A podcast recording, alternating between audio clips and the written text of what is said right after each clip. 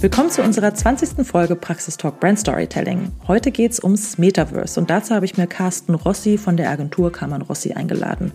Er beschäftigt sich nämlich schon länger mit dem Thema und hat uns ein paar spannende Insights mitgebracht, wie Marken auch über das Metaverse oder ähnliche Plattformen ihre Geschichten erzählen können. Ja, also herzlich willkommen, Carsten, zu unserem Praxis Talk Brand Storytelling. Heute zum Thema Metaverse. Du kannst ja gleich ein bisschen was auch zu dir erzählen. Du bist äh, Mitinhaber der Agentur Kaman Rossi.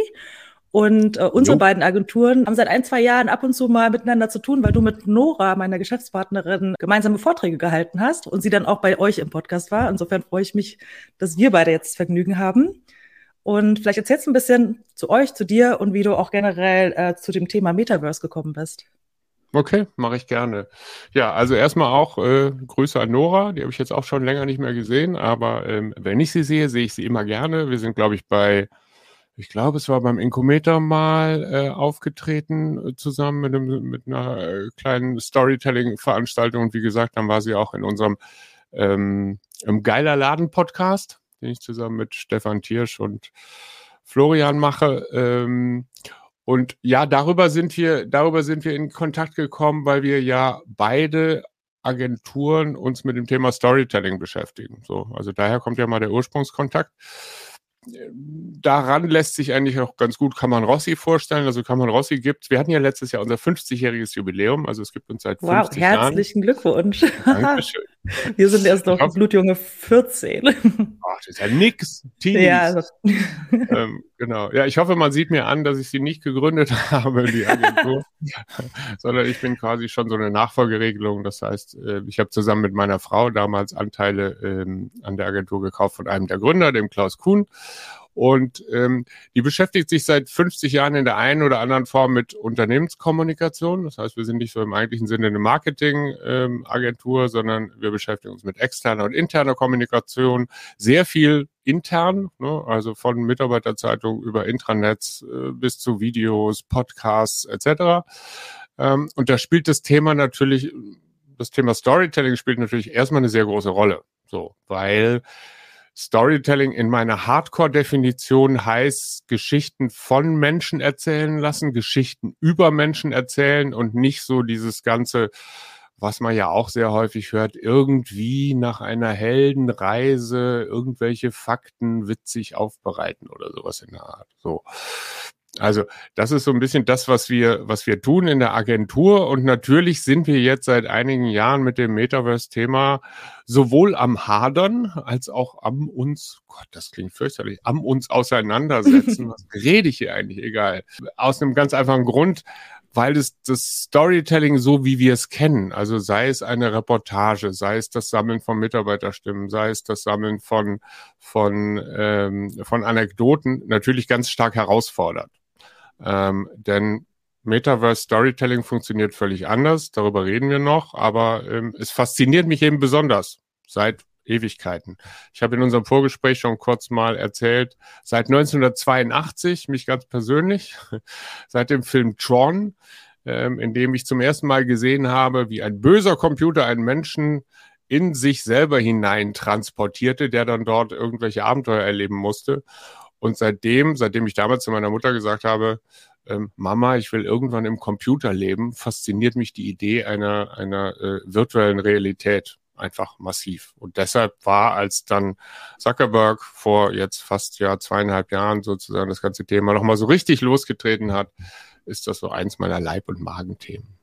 Mm, und ich bin sehr froh, dass du, dass du mir dabei hilfst, weil mein Zugang dazu, ich, ich tue mich da tatsächlich ein bisschen schwer mit. Da können wir okay. später auch nochmal drüber sprechen, weil einfach vielleicht diese Affinität äh, zu gewissen anderen Themen auch nicht da ist. Ähm, vielleicht hole ich noch mal eine Anekdote aus unserer Agenturarbeit raus. Wir haben 2015 für die Wired Germany, die wird dir wahrscheinlich auch Begriff sein, mhm. die Zeitschrift, ja. ähm, so ein, so ein Relaunch-Event gemacht. Und da haben wir halt auch so neueste Technologien zum Erleben und so weiter mit angeboten in dem, bei dem Event.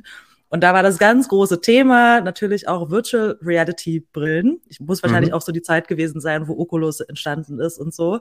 Und es ist jetzt schon acht Jahre her. Und jetzt seit ein, zwei Jahren, wie du sagst, ist das Metaverse irgendwie so ein Thema. Und äh, so ein bisschen, das beleuchten wir auch so ein bisschen, ne, wo stehen wir da jetzt eigentlich auch? Aber vielleicht fangen wir auch noch mal ein bisschen an, so ganz klassisch äh, Definitionen erstmal zu machen, ne? Das, weil viele Leute wahrscheinlich das eine mit dem anderen auch gleichsetzen. Ne? Dieses VR-Thema AR, ja. Augmented Reality, das Metaverse ist das ist Second Life auf Steroids oder ja. ne, also so ein bisschen können wir vielleicht mal, und das gibt's ja auch noch nicht so richtig. Es gibt ja, es gibt ja noch keine, man geht jetzt nicht auf metaverse.de und kann sich das anschauen, so, ne? ähm, der Zugang dazu ist echt schwer und ähm, vieles Quellen wird in einen Topf geworfen. Ähm, aber du wirst ja sicherlich für dich so ein bisschen wissen, ja, was das Fall. Metaverse ist, ne? Genau. Also ich könnte jetzt irgendwie ganz lange Matthew Ball zitieren, der so ein bisschen das, das, das beste Buch dazu geschrieben hat, aber das ist mir dann äh, doch irgendwie zu langwierig und, und äh, zu langweilig. Und natürlich hast du recht. Also man muss erstmal festhalten, das Metaverse als solches gibt es noch nicht. Punkt. So. Es erinnert mich an eine andere Anekdote von früher ähm, wo der, der, der Vater eines Kunden sich mal beschweren wollte, weil irgendwas Falsches über ihn im Internet veröffentlicht wurde und dann seinem Sohn eine E-Mail schrieb, er soll ihm doch bitte mal den Geschäftsführer des Internets nennen. So ginge das ja nicht. So. Also diese Situation ja. haben wir Gott sei Dank nicht ähm, ähm, aktuell. Ähm, aber auch wenn das immer viel, viel Ärger gibt, weil viele Menschen ja sozusagen Meta und Metaverse miteinander, äh, miteinander verwechseln. Vielleicht kommt man da auch noch zu ähm, finde ich die Definition, die Mark Zuckerberg geliefert hat bei der, bei der Connect damals, schon sehr gut. Er hat das genannt, an embodied Internet where you in the experience. Soll heißen, überall dort, wo und die Realität, also wie, wie echte Nerds so gerne sagen, der Meat Space, ähm, also Meat im Sinne von Fleisch, ne, nicht im Sinne von Treffen. Ach so. Ähm, ja, genau. Danke, dass also, du noch dazu sagst, sonst. Der Fleischraum, ja. aber Fleischraum klingt wirklich übel. Also mhm. Meatspace und digitale Technologien so ineinander greifen, sozusagen, dass man sie idealerweise nicht mehr voneinander unterscheiden kann oder dass sie sich idealerweise ergänzen. Dort wäre, dort wäre sozusagen Metaverse. Hm? Da haben wir verschiedene Basistechnologien, die jetzt einfach mittlerweile vergleichsweise reif geworden sind. Also zum Beispiel im Vergleich zu 2015 oder 2014 hatte ich meine erste Brille, die war, glaube ich, damals von Zeiss. Da hat man vorne noch so Handys reingeschoben und mhm. dann kam aufs linke Auge was und aufs rechte Auge was und so. Ähm, das ist eben einerseits das ganze Virtual Reality Thema, vor allen Dingen als Social VR, also nicht einfach nur irgendeine so Demo, sondern wo sich Menschen in Form von Avataren begegnen können. Dann haben wir als zweites das ganze Thema Augmented Reality, was eigentlich seit Pokémon Go ziemlicher Standard ist, was jeder kennt. Dazu brauchst du halt nicht mehr als ein Handy. Das heißt, die der Zugang ist auch relativ einfach. Oder hier, wir kennen es aus dem Corporate Publishing, du hast ein Magazin, schlägst eine Seite auf QR-Code und dann wusch, kommt da irgend so ein Produkt raus und das hm. kannst du dann rumdrehen und sowas in der Art. Ikea-Konfiguratoren sind da der Klassiker, genau, ne, die man genau. auch mal im Kopf hat. Ja. Und dann haben wir noch das Thema, und da wird, keine Ahnung, Thomas Riedel wird sich das sicher anhören, ähm, ähm, der einen sehr schönen Metaverse-Podcast hat und dann wird er mich wieder dafür hassen. Am Rande gibt es dann auch noch das Thema Web3, Blockchain und NFTs. Nicht, weil es unbedingt zur Vision dazu gehört, sondern weil viele Menschen sagen, naja, es könnte hilfreich sein, um zum Beispiel Identität festzustellen, weil du auf einer Blockchain ja sozusagen einmal deine Identität unverrückbar ähm, ähm, ähm, nachweisen kannst oder weil es hilft, äh, digitale Güter weiter zu verkaufen und so weiter und so fort. Also wir haben drei Basistechnologie-Stacks, die so gehen wir davon aus, im Moment irgendwann so zusammenwachsen und auf eine technische Infrastruktur treffen, die es uns möglich macht, relativ problemlos zwischen einer echten und einer virtuellen Realität zu wechseln. Das ist das, was man im Allgemeinen als als Metaverse-Vision sieht. Wobei wir aber, wenn wir Vision sagen, eher meinen, naja, in fünf Jahren, sechs Jahren, zehn Jahren etc. sind wir soweit. Wir wollen ja das Brand Storytelling im mhm. Metaverse beleuchten, im noch nicht vorhandenen Metaverse, aber es gibt ja schon einige Cases sozusagen ähm, über andere Plattformen. Ne? Ich glaube, jeder hat vielleicht auch schon ein bisschen was gesehen, dass irgendwie so ein virtueller Showroom oder ein virtuelles Museum, was man dann irgendwie, da, ne, wo man sich dann auch besagte NFT-Kunstwerke ähm, und sowas anschauen kann. Wir wollen ja jetzt ein bisschen gucken, wie kann ich dann als Marke groß oder klein, Mittelständler oder Riesenmarke oder ganz am Anfang äh, wie kann ich mir dieses Metaverse für mich nutzen? Wie, mhm. was kann ich mir darunter vorstellen, was es mir bringen kann? Ähm, hast du ein paar Beispiele vielleicht mitgebracht, über die wir mal sprechen ich, können? Ja, sehr gerne. Also, ich gehe auch hier nochmal als guter Deutscher in die Definition. So, bleiben wir mal, sagen wir mal, Brand Storytelling ist jetzt mehr als irgendwo ein Logo reinklatschen, was relativ einfach ist, sondern wir sagen, es geht schon noch um eine Form von Erzählen. So, dann hätten wir für, für das Metaverse hätten wir ähm, am Ende vier Arten und Weisen, wie ich es nutzen kann, um zu erzählen. Und zwar, ich kann erstens kann ich selber erzählen. Also wir haben natürlich Storytelling, 360-Grad-Filme, 3D-Simulationen etc., wo ich anders und vielleicht auch überzeugender als bisher Dinge präsentieren kann. Also ich weiß noch, als meine, meine Quest 2 damals ankam, war das allererste, was ich mir angeguckt habe, das wurde da so angespült, kam von Amnesty International. Die fuhren eine Kampagne international gegen Einzelhaft. So, da konntest du dir die Brille aufsetzen, warst quasi in Einzelhaft in so einem Raum. Die haben dich da zehn Minuten nicht mehr rausgelassen. Also ich hätte die Brille absetzen können, ne? aber die haben sozusagen dich in diesem Raum gelassen, in so einer Zelle und haben dir gezeigt, was es bewirkt, wenn du mehrere Wochen am Stück in Einzelhaft bist. So, das heißt, du kriegst dann irgendwelche Visionen, du hörst seltsame Geräusche äh, etc. Du gabst dann so Szenen, da schwebst du quasi an die Decke und erinnerst dich an irgendwas etc. So, also das ist ganz klassisches Erzählen im Sinne von echten, ich erzähle eine Geschichte. So. Das ist recht aufwendig, wenn du es gut machen willst. Da musst du auch, auch auf der, auf der ähm, ähm, ähm, technischen oder sagen wir mal auf der erzählerischen Ebene viele neue Tricks lernen. Du hast auf einmal ein hinter dir, du hast haptische Elemente, die Dinger können ja, Controller können anfangen zu vibrieren, ähm, ähm, deine, deine, deine Brille kann vibrieren und so weiter und so fort. Du hast verschiedene Perspektiven. Das ist der, der aufwendigste Teil. Das machen die wenigsten Marken, weil es, weil es wirklich, wirklich ähm, ähm, ähm, schwierig ist, das zu tun. Aber das ist wäre sozusagen so in gewisser Weise wäre es das, was man am ehesten als Storytelling bezeichnet. Ne? Die, das zweite, was man, was man im Metaverse tun kann, ist erzählen, ermöglichen. Also ihr seid ja gerade so die, die, die Queens of Story Listening. Und das war für mich damals auch so ein Aha-Effekt. Also ich, ich bin selber, wie du merkst, eher Redner als Zuhörer, ähm, sozusagen, weil das für mich nochmal ein Perspektivenwechsel war. Und da kannst du natürlich gerade bei dezentral arbeitenden Organisationen im, im, im Homeoffice, kannst du hingehen und kannst ähm, natürlich Leute in Räumen zusammenbringen, in virtuellen Räumen. Das ist so dieser klassische VR-Meeting-Raum oder mhm. du machst irgendwie auch ein Picknick auf irgendeiner grünen Wiese und du hast Menschen, die zusammenkommen. Und wir wissen von der Studie der Uni Münster, dass wenn Menschen in VR als Social VR zusammenkommen, dass die Ergebnisse dann nicht unbedingt besser sind, aber sie fühlen, der Prozess fühlt sich viel besser an. Ne? So. Mhm wesentlich besser als zum Beispiel bei so einer, bei so einer Videokonferenz, wie wir sie hier ja im Hintergrund auch haben. Also es entsteht auch über Avatare ein Gefühl von Verbundenheit, von Intimität. Und das heißt, du kannst Geschichten sehr gut einsammeln. Ne? Also da wird Metaverse, bleiben wir mal bei diesem Begriff, zu einem guten Tool, um Erzählen zu ermöglichen. Das, woran die meisten Marken arbeiten, und da kommen auch jetzt die meisten Beispiele, ist halt, eine völlige Veränderung des Erzählens im Sinne von, das Erzähl die Erzählung wird zum Erlebnis. So. Das heißt, wir sind dann ganz stark im Bereich Gaming unterwegs. Mhm. Du bist eine Marke, du möchtest das Unternehmen, deine Marke erleben und das funktioniert normalerweise über irgendeine Form von Spielemechanik. Ne? So, also nehmen wir mal, mal ein vielleicht unerwartetes Beispiel. Hellmann ist ein, ein, ein, ein würde ich mal sagen, sehr großer Mittelständler, Logistikkonzern. Die haben vor kurzem auf Spatial, das ist so eine äh, VR-Plattform, haben die so eine Art IT-Event, ich glaube, es war so eine Art Recruiting-Event gemacht. Da konntest du hingehen, da konnte der, hatte der IT-Chef irgendwie einen Vortrag äh, quasi als Avatar gegeben, etc. Aber du hattest in dem Raum auch Easter Eggs versteckt. Das heißt, du konntest da so durchgehen mit deinen Controllern und mit deiner Brille auf und konntest dann Sachen finden und hast dich gefreut in irgendeiner Form. So. Das heißt, vom Brand Storytelling her, was heißt das? Wir sind innovativ ähm, sozusagen, wir äh, äh, bieten Abwechslung, ähm, wir sind ein Laden, in dem man auch Spaß haben kann und so weiter und so fort. So.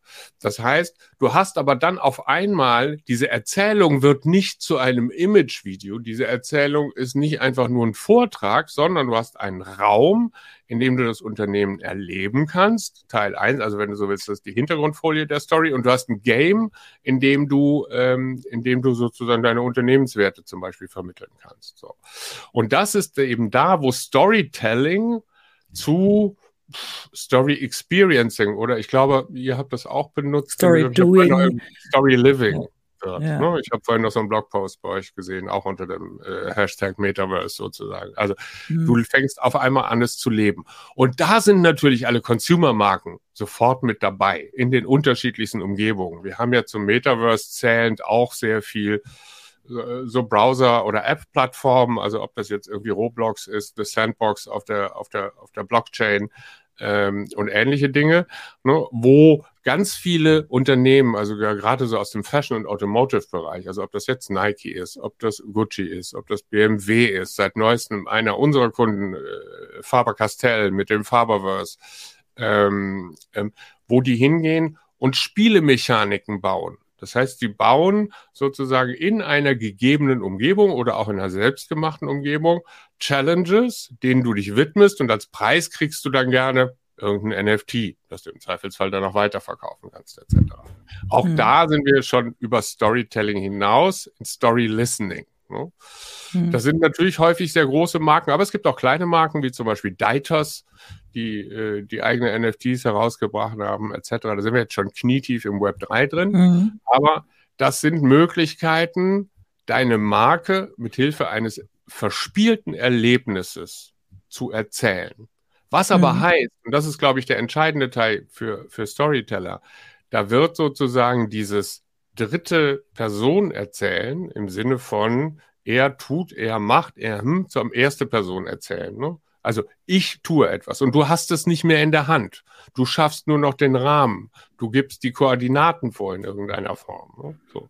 Also mhm. da wird Erzählen sozusagen dann zu etwas ganz anderem, als wir das klassischerweise kennen. Und das ist eine riesen Herausforderung, aber eine der wichtigsten, weil ehrlich gesagt wirklich gut, wirkliche Mengen an, an, an, an Nutzern kommen vor allen Dingen aus dem, aus dem ganzen Gaming-Bereich. Also wenn wir von Millionen reden oder Hunderten von Millionen, dann sind das nicht die 20 Millionen äh, Quest 2, die äh, Meta bisher verkauft hat, sondern das sind das eben Hunderte von Millionen, die auf Fortnite sitzen oder auf Roblox oder wie auch immer. Wenn du sagst, äh, wir bauen diese Spielewelten, diese Erlebniswelten, ähm, habe ich trotzdem immer noch für mich persönlich diese Hürde im Kopf, gerade weil das ja viel mit dem Gaming vergleichen Mhm. Was das technisch auch bedeutet. Ne? Also muss ich quasi mhm. Spieleentwickler anheuern, um eine ja. Kampagne aufzusetzen oder gibt es dafür Tools auch, die du empfehlen kannst? Wenn du, es gibt natürlich immer verschiedene Möglichkeiten. Wenn du irgendeine so Highflyer-Brand bist, wie BMW oder so, dann baust du natürlich irgendwie deinen ganz eigenen Kram auf und dann schadet es schon nicht, ähm, ähm, äh, dir entsprechende äh, Spieler oder Metaverse-Entwickler einzukaufen, weil da auch wirklich viel Geld reingeht. Du kannst aber natürlich auch relativ low-level anfangen. Also eine Plattform wie zum Beispiel Roblox, Decentraland, The Sandbox oder von mir aus auch Minecraft bietet dir die Möglichkeit, mit relativ einfachen Mitteln dein eigene Quest in irgendeiner Form aufzubauen, ein Spiel zu bauen. Wie viel du sozusagen als Marke dir dein Do-it-yourself an, an, äh, äh, anmerken lassen willst, das bleibt natürlich dir selbst überlassen. Und das wirkt natürlich dann ganz schnell auch ein bisschen banal. Keine Ahnung, so ein Mini-Parcours mit dreimal drüber hüpfen ist jetzt nicht so wahnsinnig brandbildend in irgendeiner Form. Aber du musst eben nicht, also dass man das sich nicht so vorstellt. Ich weiß nicht, kennst du die Serie Mythic Quest?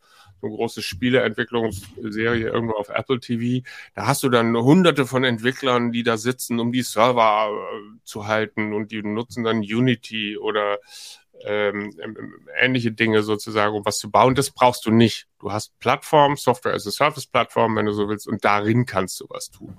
Insofern ja, du kannst es alleine machen. Besser ist ein bisschen vielleicht irgendeine Agentur oder zwei Entwickler anzuheuern, aber du fängst nicht von Scratch an sondern mhm. du musst ja, das ist ein bisschen wie mit Websites, ne? Also du, du, du ähm, fängst selten heutzutage von vorne an, du startest mit Modulen. Gut, das kann man vielleicht noch ein paar Links mit in die Shownotes packen, wo man sich ja. das auch nochmal äh, anschauen kann, wie man das so ein bisschen auch ähm, von Vorlagen, von anderen Sachen, die man schon sehen kann, auch sich ein bisschen inspirieren lassen kann. Jetzt ja. kommen wir mal zu dem Thema, was ich am Anfang eingangs gesagt habe. Meine Begeisterung für das Thema hält sich so ein bisschen in Grenzen, weil ich vielleicht auch ähm, von meinen persönlichen Interessen da nicht so einen Zugang habe. Ich habe, hm. glaube ich, seit beinahe Nintendo, als ich acht war, oder ja, nie wieder eine Konsole gehabt. Ich habe okay. noch nie eine Virtual Reality Brille aufgehabt, trotz dieses ja. Wired Events. hat aber gar keinen Bezug zu diesem Thema Gaming. Ähm, mhm. Tron habe ich auch nie gesehen. Ich habe ein ganz anderes Interessensfeld als du. Obwohl wir beruflich sehr viel gemeinsam haben, ist das auf jeden ja. Fall was, wo sich unsere Interessen, Lifestyles ganz weit weg voneinander bewegen. Und du hast ja auch schon ganz viel gesagt, viel kommt aus diesem Gaming-Bereich, aus dieser Community auch. Das heißt, was, mh, hm, was sagt uns das über, über Möglichkeiten auch im Branding, im Brand Storytelling? ähm, welche Zielgruppen damit überhaupt erreicht werden können ähm, oder ob es darauf wirklich dann auch beschränkt bleibt, eventuell. Mhm. Ja, die, mit dem beschränkt, das ist so ein Thema. Wir haben ja, ich meine, wenn du, fahr mal mit dem Bus und dann guck mal, was die, alle starren ja auf ihr Handy in irgendeiner Form. Keiner guckt aus dem Fenster und wir in Deutschland gucken uns schon gar nicht mal gegenseitig an in irgendeiner Form so. Das heißt, alle starren aufs Handy. Du wirst sehen, dass in jedem zweiten Handy, wenn du genau darauf achtest, irgendjemand gerade ein dösiges Tetris ausfüllt oder irgendwelche Raumschiffe abschießt oder sonst was. Das heißt, wir haben eigentlich, glaube ich, in der, in der, in der Bevölkerung ein extrem breites Spektrum von zumindest Casual Gamern. Ich würde mal sagen, alle bis Mitte 40 ungefähr haben in irgendeiner Form schon mal, was auch immer es war, Subway Surfer oder sonst irgend so ein Schnickschnack sozusagen, mal auf dem Handy auf dem Handy gespielt. Ich glaube schon, dass du locker mal die Hälfte, ich habe jetzt keine Zahlen, habe ich nicht nachgeschlagen, müssen wir vielleicht nochmal gucken, ähm, aber locker die Hälfte der Bevölkerung damit erschlägst bis zu einem gewissen Alter, wenn du, wenn du, wenn du grundsätzlich über Gaming-Mechaniken arbeitest in irgendeiner Form. Wir haben auch kaum noch Unterschiede zwischen den Geschlechtern, das habe ich vorher nochmal nachgesehen. Mhm. Wir haben irgendwie 45 Prozent aller, aller Frauen spielen und 45 Prozent aller Männer mittlerweile. So. Also wenn man nur die traditionellen Geschlechter nimmt. Und ähm, du hast ähm, sozusagen, du hast schon einen ganz, ganz breiten Ansatz, wenn du nur, nur über das Thema Gaming in irgendeiner Form nachdenkst. Wo es viel, viel enger ist, würde ich mal sagen, ist, wenn du, wir hatten ja diese verschiedenen Sachen, also hier erzählen und erzählen ermöglichen, was sehr viel zu tun hat mit, mit, mit Virtual Reality in irgendeiner Form. Ähm, da hast du ein Problem. So, weil für eine, für eine wirkliche Virtual Reality brauchst du ein entsprechenden Zugangs, äh, entsprechendes Zugangsgerät. Das hat kaum jemand zu Hause. Wie gesagt, das sind irgendwie 20 Millionen weit. Pack noch mal irgendwie ein paar Picos mit drauf und ein paar Rifts und was weiß ich nicht alles. Dann bist du vielleicht bei 50 Millionen. Das ist lächerlich. Also jetzt mal mhm. global gesehen in irgendeiner mhm. Form. Also da musst du sehr, sehr gut auswählen in irgendeiner Form. Aber wo du natürlich auch gucken musst, ist die Plattform, auf die du gehst, und da besteht auch noch ein Problem, haben die überhaupt Zulauf? Es gibt ja immer mal wieder nicht ganz zu Unrecht die Geschichten, da machen Leute einen riesigen PR-Bohai um ihre Eröffnung, ihre virtuelle Headquarter-Eröffnung auf, auf Decentraland. Wenn du dann hingehst, hängen da irgendwie äh, drei NPCs und zwei echte Besucher rum in irgendeiner Form. Ne? Ähm, das heißt, grundsätzlich, ich glaube, von der, von der Mechanik her, also dieser, diesen Wechsel von Storytelling in Gaming. Ich glaube, damit erreichst du schon sehr viele Leute. Ähm, viel entscheidender ist eigentlich die Auswahl der richtigen Plattform und die anschließende Distribution etc., um damit Erfolg zu haben. Und eine andere Herausforderung, ähm, die wir im Vorfeld ja auch schon mal im Vorgespräch angedeutet hatten für uns, ist das ganze Thema mh, hm, würde jetzt mal so im, im gröben, gröberen Kontext sagen, Sicherheit auch. Also du hattest mhm. ja schon gesagt, ne, äh, Blockchain-Technologien können auch dabei helfen, echte Identitäten festzustellen, was eben auch ganz wichtiger Faktor ist, weil man hat es ja auch schon früher bei Second Life und anderen Ansätzen, die in eine ähnliche Richtung ge gehen, leider gesehen, dass dass es irgendwie natürlich, sobald man auch wieder die Macht an die User gibt sozusagen und ne, man auch als Marke dann die Leute laufen lassen kann und sie können machen, was sie wollen, dass es leider nicht immer schöne Begegnungen sein können. Ja, das stimmt. so, ne, wenn es mal ganz verharmlosend auszudrücken. Also ähm, damit also auch reingespielt, ne, wer, wer, wer mhm. von den Technologien, was gibt's da überhaupt für Schutzmechanismen und was macht das mit uns als Gesellschaft dann? Ja, also wir haben, wir haben tonnenweise Herausforderungen. So, also wir haben äh, äh, ähm, wir haben kaum war der Kram draußen, hatten wir die ersten Fälle von Sexual Harassment. Ich habe es jetzt gerade noch mal noch mal nachgelesen. Es gab es in der Tat. Klingt jetzt komisch, aber es gab die ersten Fälle von digitalem Sexual Harassment wohl in den 90ern in einer Mailbox, als jemand sozusagen so Leute quasi schräg angechattet hat mit ungewollten sexuellen Avancen. Da hat der ich gebe dir das noch in die Show Notes. Das ist ein ganz interessanter, interessanter Fall. Ein bisschen prähistorisch, was das Ganze jetzt angeht, aber du hast jede, jede Form sozusagen von neuer Technologie endet am Ende des Tages immer sehr, sehr früh mit solchen Problemen. Ne? So. Du hast Du hast natürlich auch, auch Herausforderungen wie zum Beispiel Accessibility. Was nützt dir, was nützt es dir sozusagen, wenn du jetzt seit neuestem irgendwie Handtracking hast? So, also brauchst keine Controller mehr, wenn du keine Arme hast oder gelehr, äh, äh, so gelähmt bist in irgendeiner Form. Ähm, was nützt es dir sozusagen, in einer virtuellen Realität eine Information zu bekommen, wenn du eine schlechte Sicht hast und so weiter mhm. und so fort. Das heißt, wir haben, wir haben sehr, sehr viele Herausforderungen so ähnlich wie wir sie heute im Internet haben. Ich meine, wir kämpfen immer noch dafür, dass Leute Alttext hinter Bilder packen, damit Menschen, die sozusagen nichts sehen können, sich den Kram vorlesen lassen können in irgendeiner Form. Das Ziel wäre es eigentlich, viele von diesen Dingen, also sagen wir mal, dass du als Avatar grundsätzlich eine, eine Safe Zone, ein Safe Space die einrichten kannst. Wie das zum Beispiel bei, bei, äh, äh bei Meta-Work möglich ist, wo du eben sagen kannst, ähm, okay, also wenn ich da jetzt reingehe, dann mir kommt niemand näher als einen dieser virtuellen Meter sozusagen. Ich möchte nicht, dass mir jemand irgendwie auf die Pelle rückt. Auch nicht als Avatar. So. Oder dass wir sagen, nein, es braucht immer vielleicht auch ein, was mit KI relativ gut möglich wäre. Es gäbe immer auch eine sozusagen verbale Übersetzung dessen, was du da siehst. Oder vielleicht KIs könnten zum Beispiel auch sehr gut, ähm, ähm, na, wie heißt es noch, ähm, also Zeichensprache mit, mit, mit Zeichensprache, mhm. das ist nicht der richtige Begriff, du weißt, was ich meine. Ja. Ähm, also, ja, also quasi übersetzen sozusagen, falls du halt nichts hören kannst und so. All diese Dinge sind mitzudenken. Und wir sind eigentlich früh genug in der Entwicklung und es geht zurzeit langsam genug. Wir sprachen ja von fünf bis zehn Jahren, um das am Ende des Tages jetzt vielleicht auch schon mit reinzubringen. Ne? So. Und deswegen haben wir zum Beispiel beim, beim BVDW, da bin ich ja in diesem, in diesem ähm, in dem Metaverse-Ressort dann, wie heißt das so schön, Head of Lab Society. Wir beschäftigen uns halt mit diesen ganzen Ethik-Themen. Ähm, da haben wir so ein Playbook rausgebracht und haben gesagt, okay, also was ist verantwortungsvolle Information? Wie kriegen wir Diversity ins Metaverse? Weil es hauptsächlich irgendwie bisher äh, nicht genutzt, aber gestaltet wird von irgendwelchen 25-jährigen äh, Highschool, äh, in der Business School Absolventen im, im, im Silicon Valley.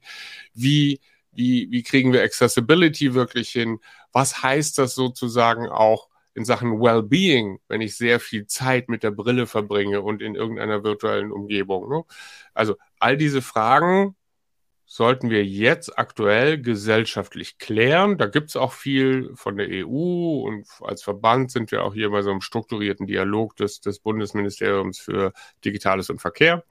Ähm, aber das sind alles noch Herausforderungen, die wir haben. Wenn wir die Vision ernst nehmen, wenn wir sagen, das wird ein echter Bestandteil unseres Lebens, dann gibt es viel zu bedenken. So ähnlich wie du heute kein neues Kulturgebäude mehr baust, ohne zum Beispiel auch eine Rollstuhlrampe zu haben, mhm. ähm, ähm, sollst du das im Metaverse vielleicht in Zukunft auch nicht haben, was immer das virtuell mhm. Äh, das virtuelle Pendant dazu ist. Ja, hoffen wir, dass es wirklich, ich meine, das andere Thema, was jetzt gar nichts damit zu tun hat, aber KI ist ja gerade ähm, viel, viel größer und auch da gehen die Diskussionen los, dass eigentlich die Politik ähm, viel zu spät hinterher sein wird, wahrscheinlich wie mhm. immer, um diese Rahmenbedingungen auch zu setzen und da eben auch ein bisschen diese ethischen ähm, Sachen quasi auch ein bisschen vorzugeben. Und ja, beim Metaverse kann man auch nur hoffen, dass es dann auch rechtzeitig in die Wege geleitet wird. Ja. Ähm, Jetzt ist es genau wegen KI, das ist ja das andere große Thema, das irgendwie dieses mhm. Jahr absolut alles überschwemmt. Und ich habe so ein bisschen das Gefühl, dass das Metaverse, also jetzt gerade speziell von Meta, von Mark Zuckerberg, mhm. so ein bisschen in den Hintergrund rückt. Also auch von, von Facebook selbst, von Meta selbst jetzt irgendwie gar nicht mehr so viele Offensiven kommen, ähm, was so Kommunikation dazu angeht. Ähm, ja. Denkst du ein bisschen, dass das dann vielleicht auch umgeschwenkt wird? Oder ähm, ist Meta überhaupt der größte Player, der beste Player für dieses Thema? Ähm, was ist da, was gibt es da noch für mhm. Unternehmen, die man auf dem Schirm behalten sollte dafür? Ja, also ich glaube, Meta wird, äh, oder zumindest Mark Zuckerberg wird auf ewig sozusagen den Verdienst haben, dem Thema die richtige Öffentlichkeit gebracht zu haben. Wenn ein, ein Unternehmen mit insgesamt, glaube ich, was weiß ich, fast zwei Milliarden Nutzern, wenn du alle Plattformen zusammenrechnest, sich auf einmal umbenennt in Meta und sagt, das Metaverse ist die Zukunft, mehr Aufmerksamkeit kannst du einem, einem ähm, einem Thema kaum bringen. So, also insofern immer Hut ab. Ob das jetzt wirtschaftlich klug für ihn war, zu einem so frühen Zeitpunkt, das umzuschwenken, das sollen die Investoren entscheiden. Das ist äh, nicht mein Problem. Klar ist nur, dass er auf der anderen Seite uns so einen kleinen Bärendienst erwiesen hat, weil natürlich alle meinen, wenn er jetzt umpriorisiert oder zu wenig Geld hat oder mal eben 11.000 Leute feuert, dass das Metaverse dann vorbei ist in irgendeiner Form. Ne? So. Da muss man aber relativ klar dazu sagen, nicht das Metaverse ist vorbei, sondern Meta muss wie viele andere Unternehmen jetzt gerade, weil sie sowohl Trend als auch, auch, auch natürlich erlösgetrieben arbeiten, jetzt erstmal umpriorisieren. Mit KI kannst du sehr viel schneller, sehr viel mehr Geld verdienen als mit dem Metaverse. So.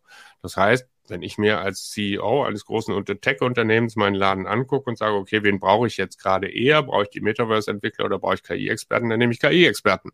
So, weil ich Ende des Jahres dann irgendwie sehr gut dastehe. Und weil KI auch wieder eine Enabler-Technologie fürs Metaverse mhm. ist. Aber das würde jetzt wahrscheinlich zu weit führen, das noch, noch, noch ähm, auseinanderzulegen. So.